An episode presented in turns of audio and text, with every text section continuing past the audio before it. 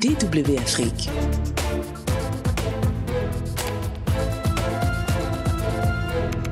Qui? Quoi?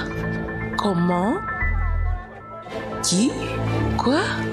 Comment? Décryptage de DW Afrique.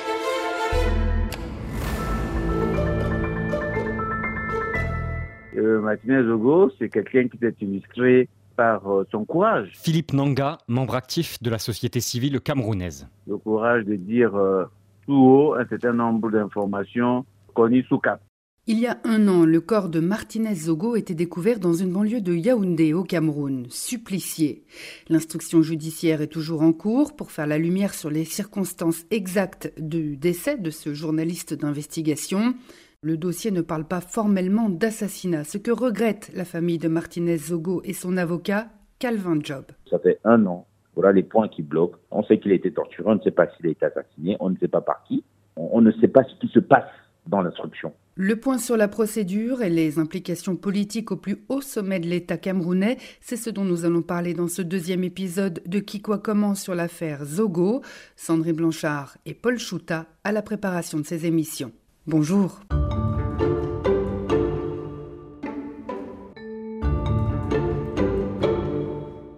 Enquête mouvementée puisqu'en un an, deux juges d'instruction du tribunal militaire de Yaoundé ont déjà été dessaisis du dossier. Si vous avez écouté le premier épisode de Qui quoi comment, vous vous souvenez peut-être que le jour même de son enlèvement, Martinez Zogo avait animé une émission dans laquelle il annonçait qu'il avait écrit au président de la République, Paul Biya, et à d'autres hauts responsables pour dénoncer des malversations au plus haut sommet de l'État. Un petit rappel avec Paul Chouta. Dépenses communes et interventions en investissement. Voici le nom des lignes budgétaires 65 et 94 dans les faits. Ces deux lignes budgétaires peuvent servir pour assurer les dépenses de sécurité d'institutions, par exemple. Elles englobent aussi les frais de la présidence de la République et de ses services rattachés, mais aussi ceux du Premier ministre et de certains ministères. Elles couvrent également le financement des partis politiques. Bref, elles peuvent être allouées à de nombreuses dépenses. Ce système aurait conduit à des abus massifs de détournement de fonds publics et de corruption. D'ailleurs, le président de la République, Paul Biya, a ordonné en 2022 une enquête administrative pour faire la lumière sur des dépenses pharaoniques qui s'élevaient à plus de 5 400 milliards de francs CFA, soit plus de 8,2 milliards d'euros, réalisées entre 2010 et 2021. Au moment de sa mort, Martinez Zogo enquêtait notamment sur ce scandale financier.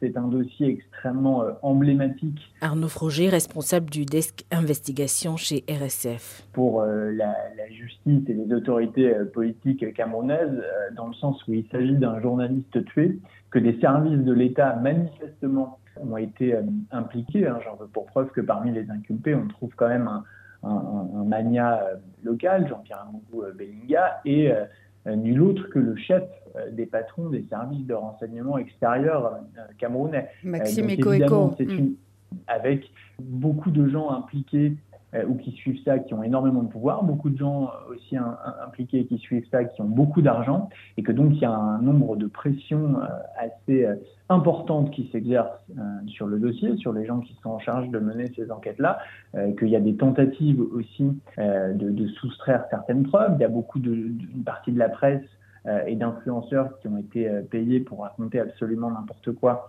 sur les réseaux sociaux euh, en lien avec euh, cette affaire pour euh, discréditer l'enquête en cours, disculper les uns ou les autres. Donc c'est un dossier hautement politique. Le chef de l'État, Paul Biya, met rapidement en place une enquête conjointe de la gendarmerie et de la police. La première personne interpellée dans cette affaire est le lieutenant-colonel Justin Dangway. Directeur des opérations de la DGRE, les services de contre-espionnage, il reconnaît avoir coordonné le commando qui a enlevé et torturé Martinez Zogo. Justin Dangway a déclaré aux enquêteurs qu'il aurait agi pour le compte de deux personnes, à l'initiative de l'homme d'affaires Jean-Pierre Amougou Bellinga et sous les ordres de son supérieur hiérarchique, le patron du contre-espionnage, la DGRE, Léopold Maxime Ekoeko. Jean-Pierre Amougou Bellinga est soupçonné d'être l'un des commanditaires de l'agression ayant conduit au décès du journaliste Martinez Zogo. Martinez Zogo l'accusait d'avoir bâti sa fortune grâce à l'argent du contribuable camerounais et aux largesses obtenues grâce à ses liens avec des personnalités au sein du gouvernement. Il est notamment réputé être proche du ministre des Finances, Louis-Paul Motazé, du ministre de la Justice, Laurent Esso, du directeur de la sécurité présidentielle, le général Aïvo, du directeur du cabinet civil de la présidence de la République, Samuel Vondo Ayolo. Certaines sources proches du dossier nous ont affirmé que Justin Danway aurait travaillé parallèlement à ses activités au sein de la DGRE et depuis des années pour Jean-Pierre Amougou Bellinga. Il lui aurait communiqué des informations confidentielles provenant des services de renseignement, des informations utiles aux investissements de l'homme d'affaires, mais aussi à l'un de ses proches, le président centrafricain Faustin Archange Touadéra, concernant par exemple des préparatifs supposés de coup d'État contre la République centrafricaine. Euh, je ne parlerai pas des déclarations des uns et des autres. Euh, chacun est libre de faire ses commentaires. Jacques Mbouni, avocat de Justin Danoué. Pour la sérénité et vraiment le bon déroulé de, de cette information judiciaire, hmm. on devrait laisser au juge d'instruction le soin de clôturer. Et à ce moment-là, on pourra euh, chacun faire son commentaire euh, relativement à la suite. D'après Jeune Afrique, qui a eu accès à sa déposition, Justin Danway aurait détaillé les sévices infligés à Martinez Zogo. Il a affirmé que Jean-Pierre Amougou Bellinga aurait lui-même passé à tabac le journaliste dans le sous-sol de son immeuble. L'avocat de Jean-Pierre Amougou Bellinga que nous avons contacté, maître Charles Chuang, n'a pas souhaité répondre à nos questions. RSF a eu accès à des euh, déclarations euh, de Justin Danoué, qui n'ont pas été rapportés d'ailleurs dans la procédure, mais, mais postérieurement à son arrestation, euh, Justin Danoué a, clairement euh, indiqué à un moment donné qu'il avait reçu pour ordre de finir le travail. Donc il y a, si vous voulez, des contradictions dans cette procédure entre des membres du commando qui tentent de limiter leur responsabilité à un passage à tabac du journaliste des déclarations qui vont dans un sens qui euh, montre qu'il y a bien une volonté de, euh, de tuer euh, le journaliste et c'est aussi ce à quoi concluent les rapports d'autopsie. Parmi les rumeurs qui circulent au sujet de, de, cette enquête, il y a celle qui fait état d'un deuxième commando, c'est-à-dire qu'il y aurait eu le premier commando de Justin Danoué qui aurait laissé Martinez Zogo blessé mais vivant et qu'un deuxième commando serait venu pour l'achever. Est-ce que c'est une thèse crédible selon vous?